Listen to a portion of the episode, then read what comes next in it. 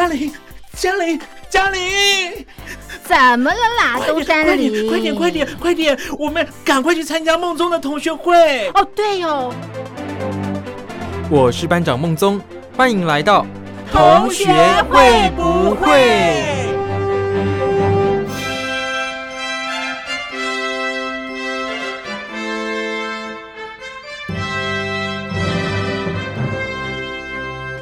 ？Hello，各位小伙伴，我是苏燕。上个礼拜呀，已经过完母亲节啦，不晓得你们有没有帮妈妈庆祝呢？我自己啊，说来有一些些惭愧啦。实在是因为疫情的关系啊，所以嗯，我现在不太喜欢就是坐车跑来跑去的。所以呢，上个周末我并没有回家 帮妈妈庆祝哦。此外呀，我也是没有送她母亲节礼物啦，完全就是包红包给他，让他去买自己喜欢的东西哟。因为呃，上次回家看了一下，觉得嗯，他好像什么都不缺，也无从买起啦。因为你晓得，有时候呢，你买东西给一个人啊，你是希望他会用到、收到会喜欢嘛，而不是就是送他之后呢，诶，他好像就只能把它收起来，想到的时候拿出来看一看，这样的话好像就失去这种送礼物的意义了嘛。所以呢，我就直接啊，干脆折合现金啦，包一个大红包给他，让他开心开心。至少呢，希望他，比方说。平常啊，想要吃什么、买什么的时候呢，可以不用思考太多，想吃就买，或是喜欢什么小玩意、小东西，他就直接自己买哦，不用一定要等到有什么特别的契机的时候呢，他可能才买得下去。这样，那不晓得各位小伙伴们，你们送妈妈什么样的母亲节礼物呢？有时候虽然会觉得这些节日啊，只是商人的行销手段啦，可是啊，不得不承认。这些节日呢，有时候是帮助我们，就是投入一个这样的情怀嘛。像这一次的母亲节啊，我就觉得说，嗯，其实平常啊，我们都是很感谢妈妈嘛。可是你不会无缘无故，就是突然跟妈妈表达你的感谢之意，或是直接跟她说我爱你啊什么之类的。可能平常会这样做的人比较少。但是啊，借着母亲节这个节日呢。我们就可以把一年来就是你藏在心里的这些感谢之意表达出来哟。所以我觉得呢，节日有时候对我们来说也是一个好事啊，可以趁机啊对对方表达出你平常说不出口的话啦。尤其是像是母亲节啊、父亲节啊这种日子的时候，我觉得就是很适合，因为我们一般传统就是中国人嘛。总是比较不好意思把自己的感谢啊，把自己的爱呀，时时刻刻挂在嘴边，然后一直说出口，会这样好像比较少吧。大部分的人呢都是比较内敛，然后放在心里面的。所以借由节日的时候啊，表达一下我们对他们的感谢，我觉得是相当不错的啦。所以如果各位小伙伴你就是上个礼拜不小心忘记了的话呢，没关系哦，我就要赶快补上你的感谢之意啦。毕竟呢，感谢是永远不嫌晚的，赶快说，赶快做，哦才不会有一天后悔来不及。这样。而上个礼拜呀，除了是母亲节之外啊，另外啊，它也是日本的黄金周。不晓得大家有没有听过黄金周啦？其实就有点像中国大陆这个十一长假这种概念。日本的黄金周其实它最长啊。像是今年呢，他们最长可以休到十天哦。那它是有非常多个连续假期啊，一个接一个假期这样产生的啦。所以啊，就是有非常多个节日串在一起。像是四月二十九号是昭和之日，那五月三号宪法纪念日，五月四号是绿之日。五月五号呢是儿童节，所以啊，它这样串在一起之后啊，就变成一连串的假期，也就是他们的黄金周啦，就是让大家一直放假的意思啦。那大家也晓得啊，其实新冠肺炎这个疫情啊，已经大概有三年了吧，影响我们的生活真的非常的多。哦而日本这一次的黄金周呢，是他们第一个没有防疫限制的连假哦，对。日本现在已经取消蛮多就是限制措施的了啦，他们现在已经可以到处去玩哦。国内旅游啊，或是口罩禁令等等的，都已经没有像之前限制的那么严格了。所以啊，像今年在冲绳来说，他们每天有二十一万人次。那这个是什么概念呢？其实跟去年相比啊，已经是去年的两百六十倍了啦，是不是非常的可怕呢？这个数据一相比较之下，就会觉得哇，真的是疫情影响我们好多哦。今年呢，一旦没有限制措施之后呢，他们就是疯狂的到处出游了。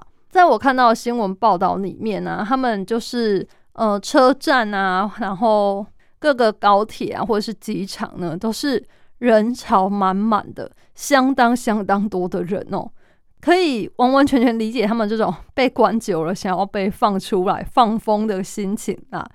毕竟现在啊，我想世界各国不管哪一国的人都一样，大家都是已经被这个疫情影响的非常的久，那日子啊，也就是过得好像 跟从前不太一样了嘛。尤其是有一些这个家长啊，家长真的就是会有一点感慨啦，因为呢，小孩子从小就要开始习惯戴口罩的生活，有时候呢。难免会觉得很替他们觉得舍不得吗？因为你没有办法就是看到每个人的真面目，而且其实戴口罩啊，嗯，有相当多的小朋友他们是不习惯、不适应有一个东西在他们脸上，然后会觉得想要去剥掉啊，或者是觉得哎这样呼吸不顺畅等等的啊。我相信这个大人也都能体会嘛。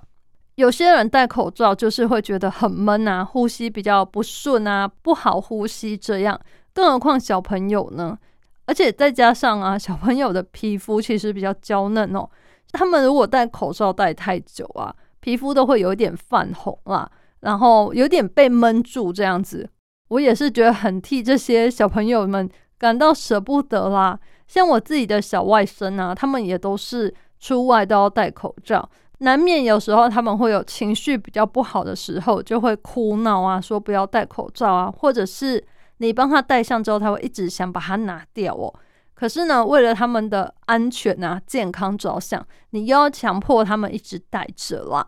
想想也是觉得挺可怜的。不过还好啦，现在开始呢，儿童也可以来打疫苗了。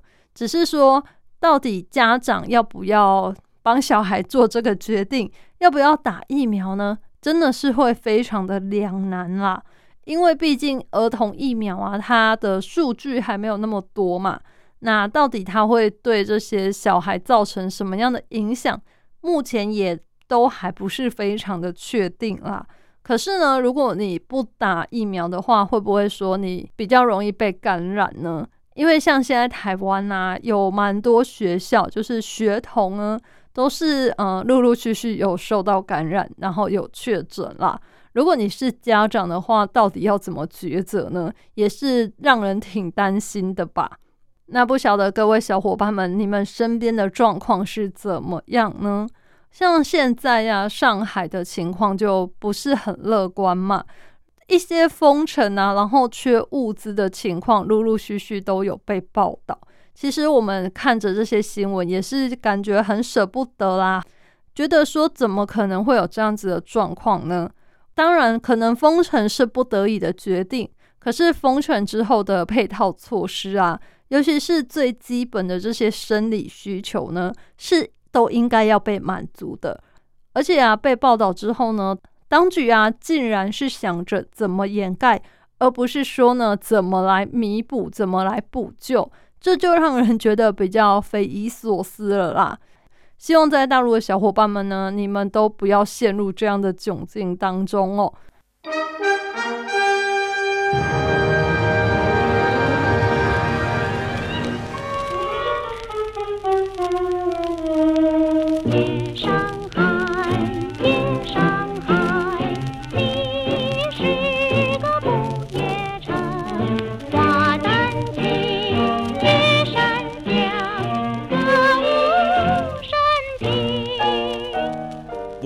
知道，就怕听不到。上海到底怎么了？中国网络警察铺天盖地的删留言、删视频，全面巩固思想阵地，不让你知道这首善之都上海的真实情况。接下来一百二十秒就是上海民众的心声。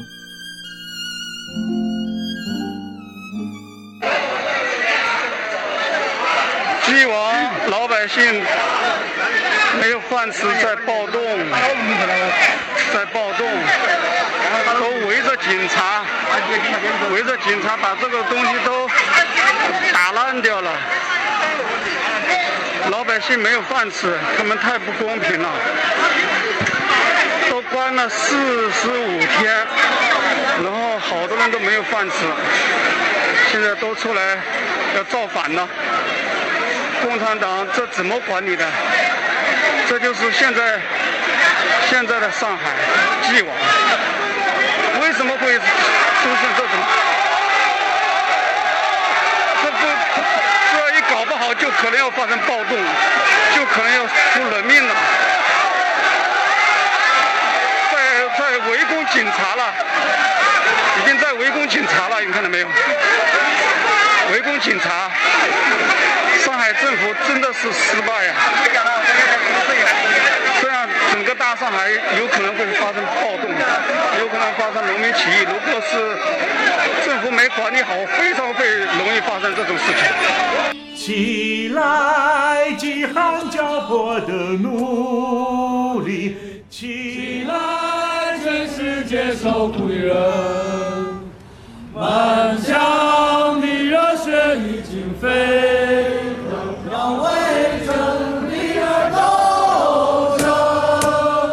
热血沸腾了吗？你愿意直视真理吗？你敢不敢冲破思想的牢笼？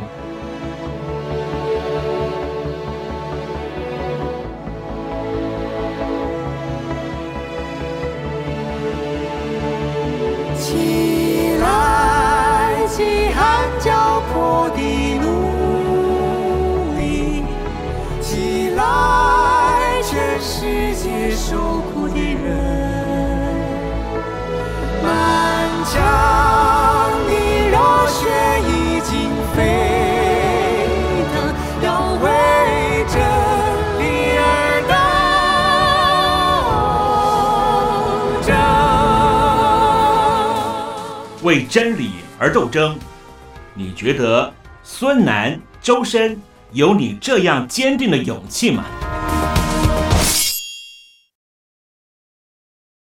那说到台湾的疫情啊，不晓得大家还有没有继续在关注每天的这个疫情说明会哦？我承认我自己呢，现在已经不太会去看他的直播了。我大概就是看这个他们记者会结束完之后呢，记者所发出来的新闻稿啦，就是呢只看一些些重点的部分啦。其中除了说政策的说明啊改变之外呢，当然最重要的就是每天的确诊人数啦。现在随着欧米狂它的感染力变强，然后又加上又是比较轻症嘛，感觉现在确诊的人数呢真的是越来越高啦，每天都有一万人、两万人，真的是让人有一点点害怕啦，就会很怕呢，不晓得什么时候你自己也会成为那个。一万分之一或两万分之一哦，也因此啊，最近有相当多人他们会很想要去买这些防疫的保单啦。之前呢，台湾的防疫保单呢是比较认定比较宽松嘛，它就是如果你有被框列，然后在家隔离的话，它就有理赔。那有相当多的人，他可能去年啊、前年的时候就已经有保了，可是这种保单通常都是一年一期而已嘛。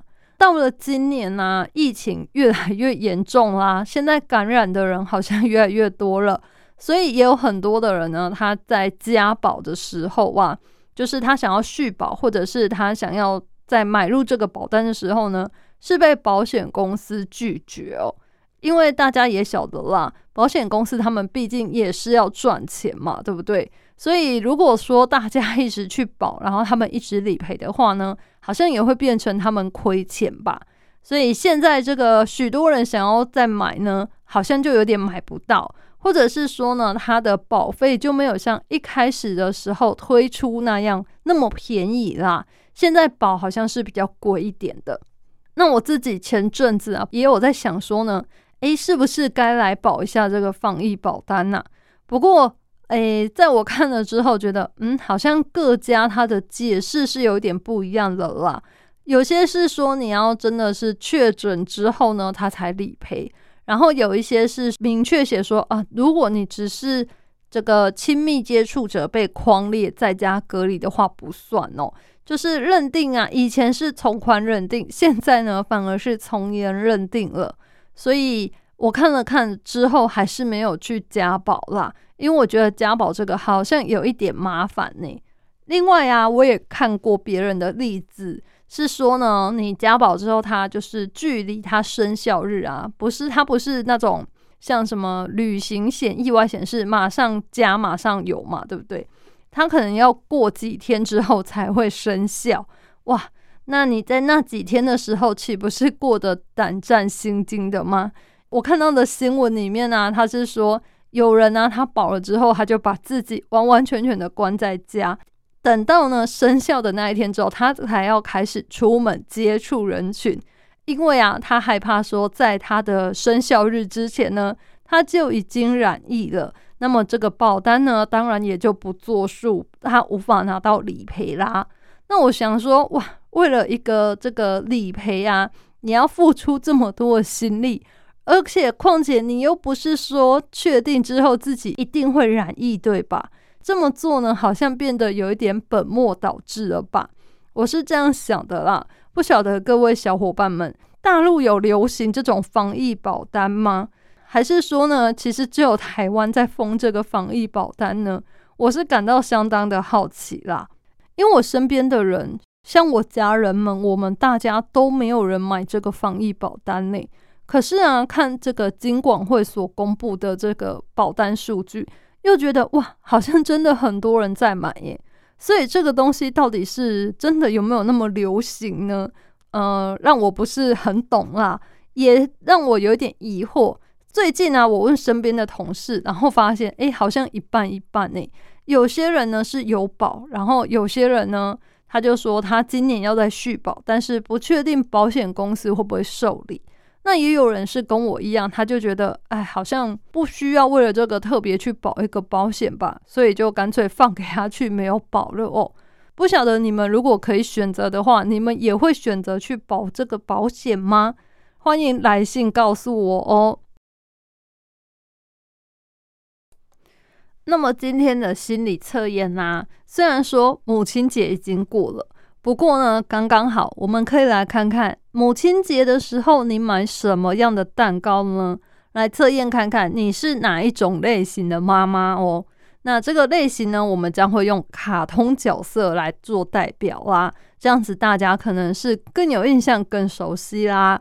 你选择的是哪一种蛋糕呢？选项有 A 文字形状的蛋糕，B 花朵造型的蛋糕，C。绵密的鲜奶蛋糕，D 浓郁的起司蛋糕，你选好了吗？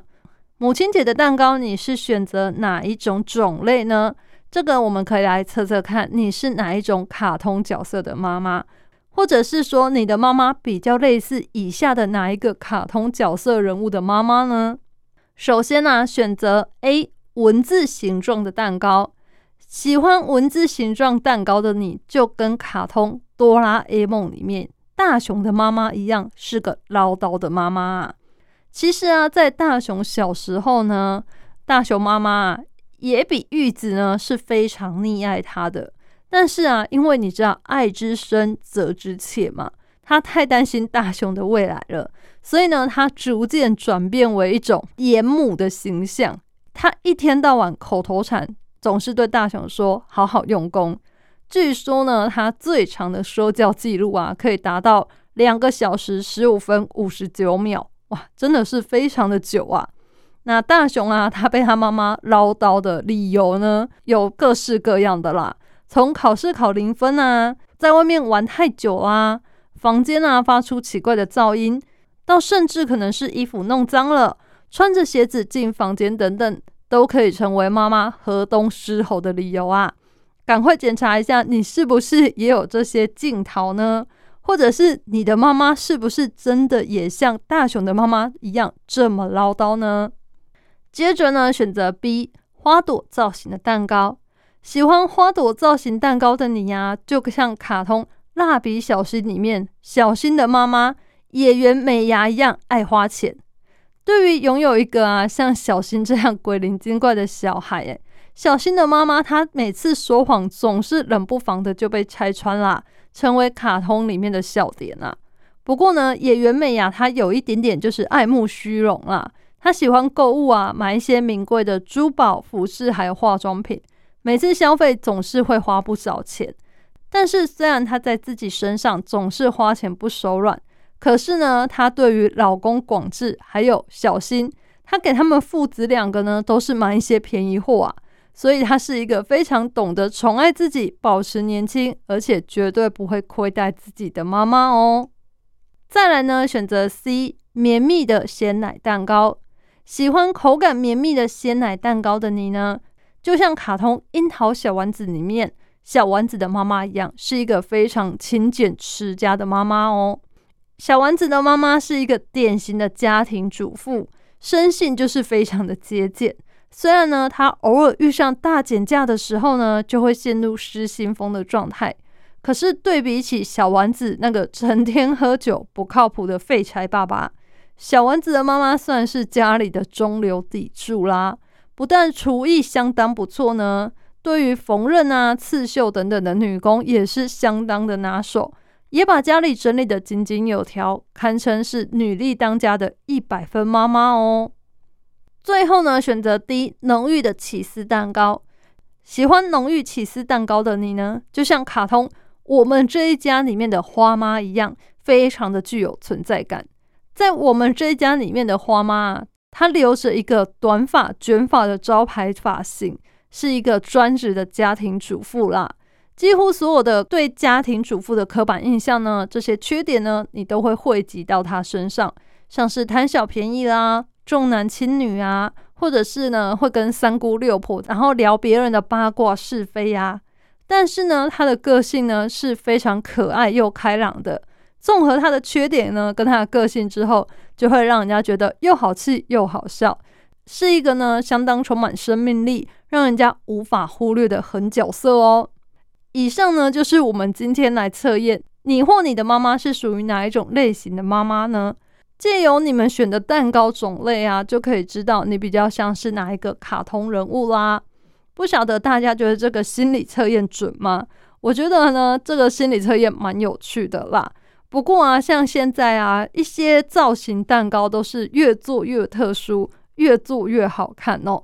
尤其是高级饭店他们所推出的这些蛋糕，每年真的是推陈出新啦，花样啊、造型啊、口味上啊，都会有不一样的突破。每次看到都让人家觉得哇，好像很好吃，就好想买哦。可是有时候真的太晚订购就订不到啦。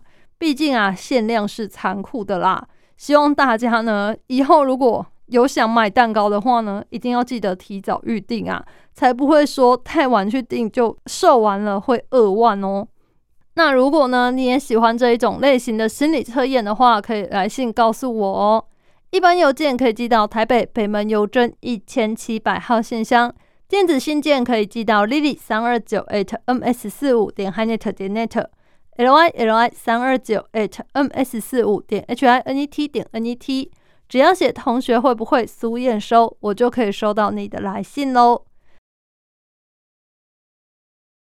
那节目的最后呢，要来提醒我们的小伙伴啦，我们的听友活动已经开跑啦！这一次的主题呢是第三次世界大战，没错，就是日前呢乌克兰以及俄罗斯的战争。真的是让人家意想不到，竟然会打起来，而且还持续了这么久哦。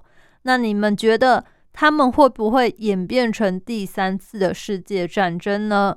也许对你来说，第三次世界战争是一个很遥远的名词，你觉得应该在你的有生之年都不会发生吧？但是也有些人是比较悲观的，他觉得如果再这样下去的话呢，很可能会演变成。西方世界以及这个保守主义、他们共产主义的一个争端，反而呢就是第三次世界大战的引爆点啦。毕竟现在呢，西方国家已经陆续对俄罗斯做出一些制裁行为了嘛，而俄罗斯呢也扬言有一些反制措施啦。会不会这个状况就越演越烈，而让第三次世界大战就此爆发呢？欢迎你们来信告诉我你的想法哦。参加我们的听友活动呢，记得除了呢写上你的心得感想之外，最重要的呢就是一定要写清楚你的收件地址啦。你的收件资料是非常重要的，像是姓名啊、邮编啊、地址啊、电话等等的。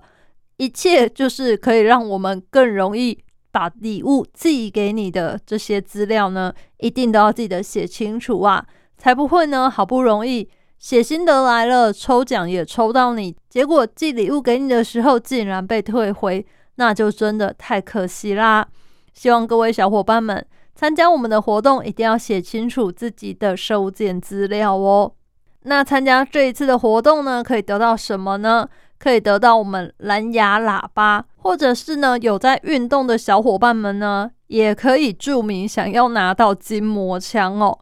另外啊，还有具有台湾特色的陶瓷材质的名片盒以及订书机，上面呢会印一些台湾的特色动物，像是台湾黑熊啊，或是樱花钩吻龟等等的。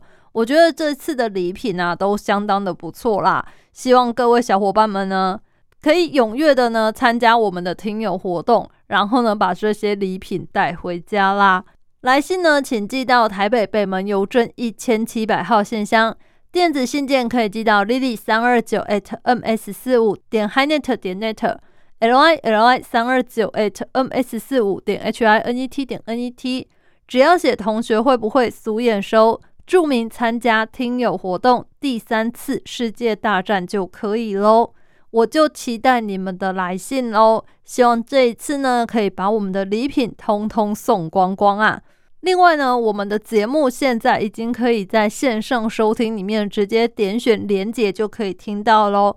欢迎各位小伙伴们呢，如果你没有办法准时线上收听的话，也可以利用这个网页版啊，找寻我们的节目，或是到 Podcast 上都可以听到我们的节目啦。只是呢，如果你是在 Podcast 平台上的话呢，我们就没有办法听到我所挑选的好听的歌曲了，因为呢，这个有版权的问题啦。所以呢，如果想要听好听的歌曲的话，还是一样记得要线上收听哦。最后呢，就祝福我们的小伙伴们每天日子都能够过得顺心如意啦。我是苏燕同学，会不会？我们下次再见喽，拜拜。